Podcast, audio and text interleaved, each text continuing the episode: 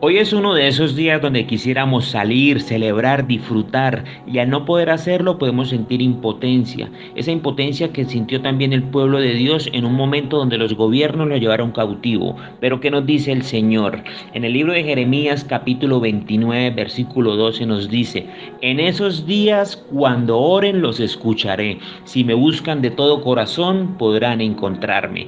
Familia, tengamos paz que Dios está en control. En el versículo 11 nos dice, pues yo sé los planes que tengo para ustedes, dice el Señor. Son planes para lo bueno y no para lo malo, para darles un futuro y una esperanza. Querida familia, que tengan un feliz día.